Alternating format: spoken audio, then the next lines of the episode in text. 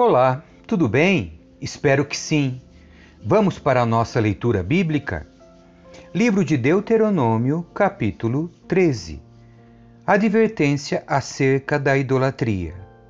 Surgirão entre vocês profetas ou pessoas que têm sonhos sobre o futuro, e eles prometerão sinais ou milagres. Se os sinais ou milagres preditos acontecerem, e essas pessoas disserem: Venham, vamos adorar outros deuses, deuses que até então vocês não conheciam, não deem ouvidos às palavras deles. É um teste do Senhor, seu Deus, para ver se vocês o amam de todo o seu coração e de toda a sua alma. Sigam somente o Senhor seu Deus e temam a Ele somente. Obedeçam a seus mandamentos, ouçam sua voz, sirvam-no e apeguem-se a Ele.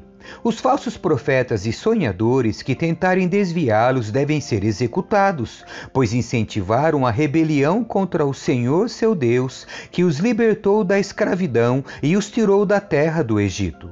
Uma vez que eles tentaram desviá-los do caminho que o Senhor seu Deus ordenou que seguissem, vocês terão de executá-los. Desse modo, vocês eliminarão o mal do seu meio.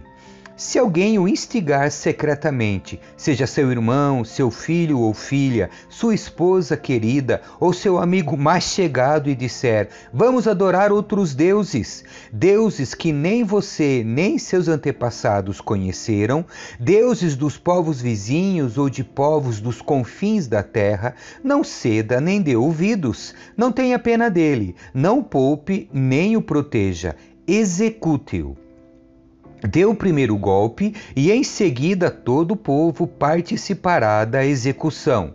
Apedrejem os culpados até a morte, pois eles tentaram afastá-lo do Senhor seu Deus, que os libertou da terra do Egito, do lugar de escravidão. Então todo Israel ouvirá e temerá, e ninguém voltará a agir tão perversamente no meio de vocês. Quando começarem a viver nas cidades que o Senhor seu Deus lhes dá, e ouvirem dizer que homens perversos fizeram os habitantes da cidade se desviarem, dizendo: Venham, vamos adorar outros deuses, deuses que até então vocês não conheciam Examinem os fatos com cuidado. Se descobrirem que a informação for verdadeira e esse ato detestável foi mesmo cometido entre vocês, ataquem a cidade e matem a espada todos os habitantes e todos os animais, destruindo-os completamente. Amontoem os despojos no meio da praça pública e queimem toda a cidade como oferta ao Senhor seu Deus. A cidade permanecerá em ruínas para sempre, jamais jamais será reconstruída. Não guardem coisa alguma do despojo, nem o que foi, que foi separado para a destruição. Então o Senhor afastará a sua ira ardente e os tratará com misericórdia. Terá compaixão de vocês e os transformará numa nação numerosa, como prometeu sob juramento a seus antepassados. O Senhor, seu Deus, só será misericordioso se vocês ouvirem sua voz e obedecerem a todos os seus mandamentos que hoje lhes dou, para que façam o que é certo aos olhos do Senhor. Capítulo 14 Animais cerimonialmente puros e impuros. Uma vez que vocês são filhos do Senhor, seu Deus, não se cortem nem raspem o cabelo acima da testa em sinal de luto. Vocês são um povo consagrado ao Senhor, seu Deus, e ele os escolheu dentre todas as nações da terra para serem sua propriedade especial. Não comam animais detestáveis, cerimonialmente impuros. São esses os animais que vocês podem comer: o boi, a ovelha, o bode, o veado, a gazela, a corça, a cabra selvagem, o íbex, o antílope e a ovelha montês. Vocês podem comer qualquer animal que tenha os cascos divididos em duas partes e que rumine, mas se o animal não apresentar estas duas características, não pode ser consumido. Não comam, portanto, o camelo, nem a lebre, nem o coelho silvestre. Eles ruminam, mas não têm os cascos divididos, de modo que são impuros para vocês.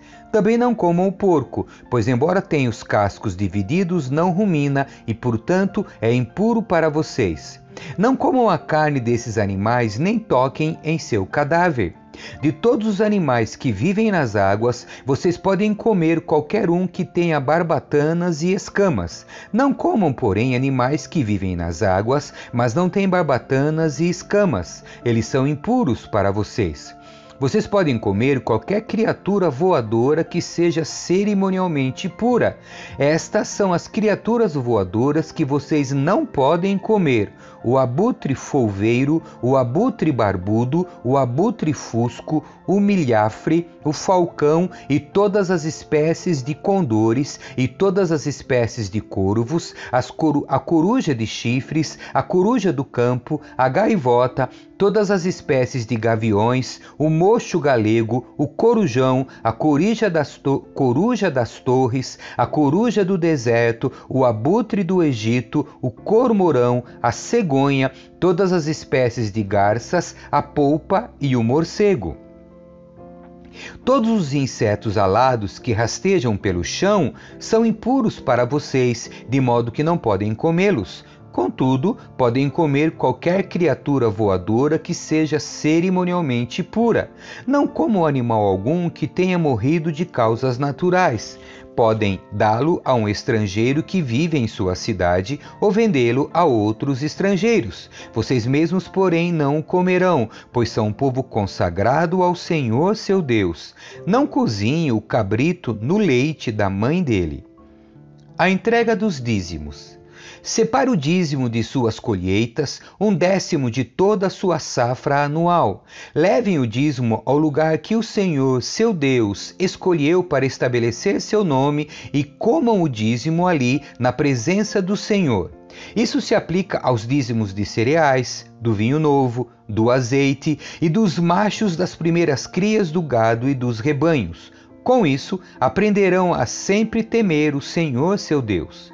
Se o Senhor seu Deus os abençoar com uma boa colheita, mas o lugar que ele escolher para a habitação do seu nome for distante demais para vocês levarem o dízimo, vendam a décima parte de suas colheitas e rebanhos, coloquem o dinheiro numa bolsa e levem-no ao lugar que o Senhor seu Deus escolheu. Quando chegarem, usem o dinheiro para comprar o tipo de alimento que desejarem: bois, ovelhas, vinho ou qualquer outra bebida fermentada. Então, na presença do Senhor seu Deus, comam e alegrem-se com toda a sua família.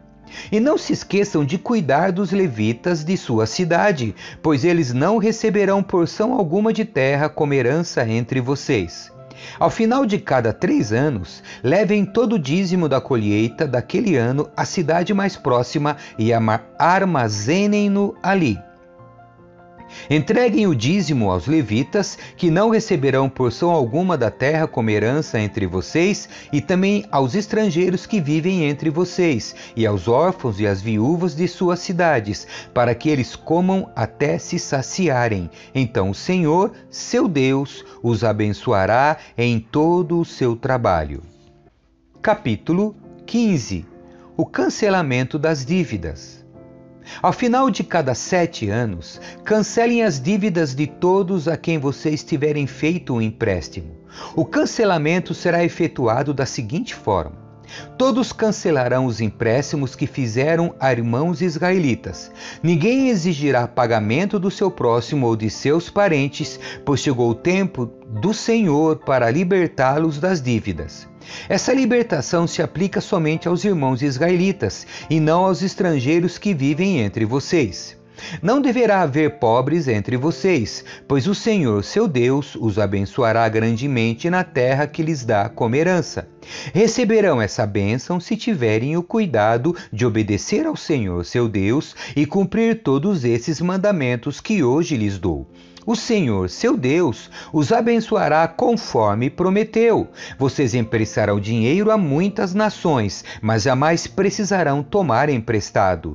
Governarão muitas nações, mas não serão governados por nação alguma. Se, contudo, houver algum israelita pobre em suas cidades, para chegarem à terra que o Senhor seu Deus lhes dá, não endureçam o coração e não fechem a mão para eles. Ao contrário, sejam generosos e emprestem-lhes o que for necessário.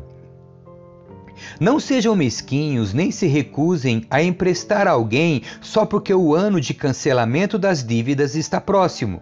Se vocês se recusarem a fornecer o empréstimo e a pessoa necessitada clamar ao Senhor, vocês serão considerados culpados de pecado. Deem aos pobres com generosidade e não com má vontade, pois o Senhor seu Deus os abençoará em tudo que fizerem. Sempre haverá pobres na terra, por isso ordeno que compartilhem seus bens generosamente com os pobres e com outros necessitados de sua terra. A libertação de escravos hebreus.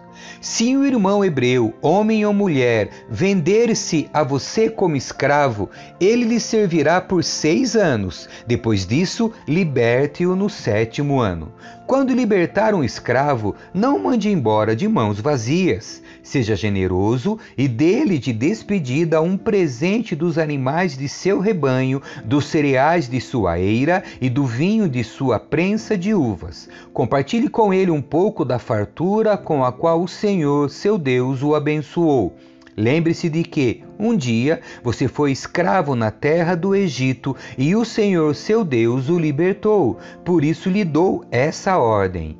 Mas, se por estar bem com você e amar você e sua família, o servo disser: Não quero ir embora, você pegará um furador, furará a ponta da orelha dele contra a porta. Depois disso, ele será seu escravo para o resto da vida. Faça o mesmo com as escravas. Quando libertar seus escravos, não considere isso uma grande perda. Lembre-se de que, por seis anos, eles lhe prestaram serviços equivalentes a duas vezes o salário de empregados contratados, e o Senhor seu Deus o abençoará em tudo que você fizer. O sacrifício dos machos das primeiras crias.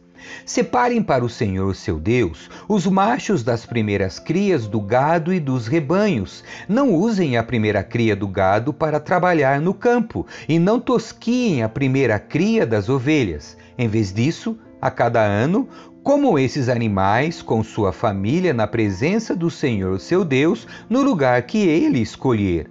Mas, se essa primeira cria tiver algum defeito, se o animal for manco, cego ou tiver algum outro problema, não sacrifiquem ao Senhor seu Deus, como um animal na cidade em que morarem Qualquer pessoa poderá comê-lo, esteja cerimonialmente pura ou impura, assim como qualquer um pode comer uma gazela ou um veado. Não comam, porém, o sangue do animal, derramem-no no chão como se fosse água.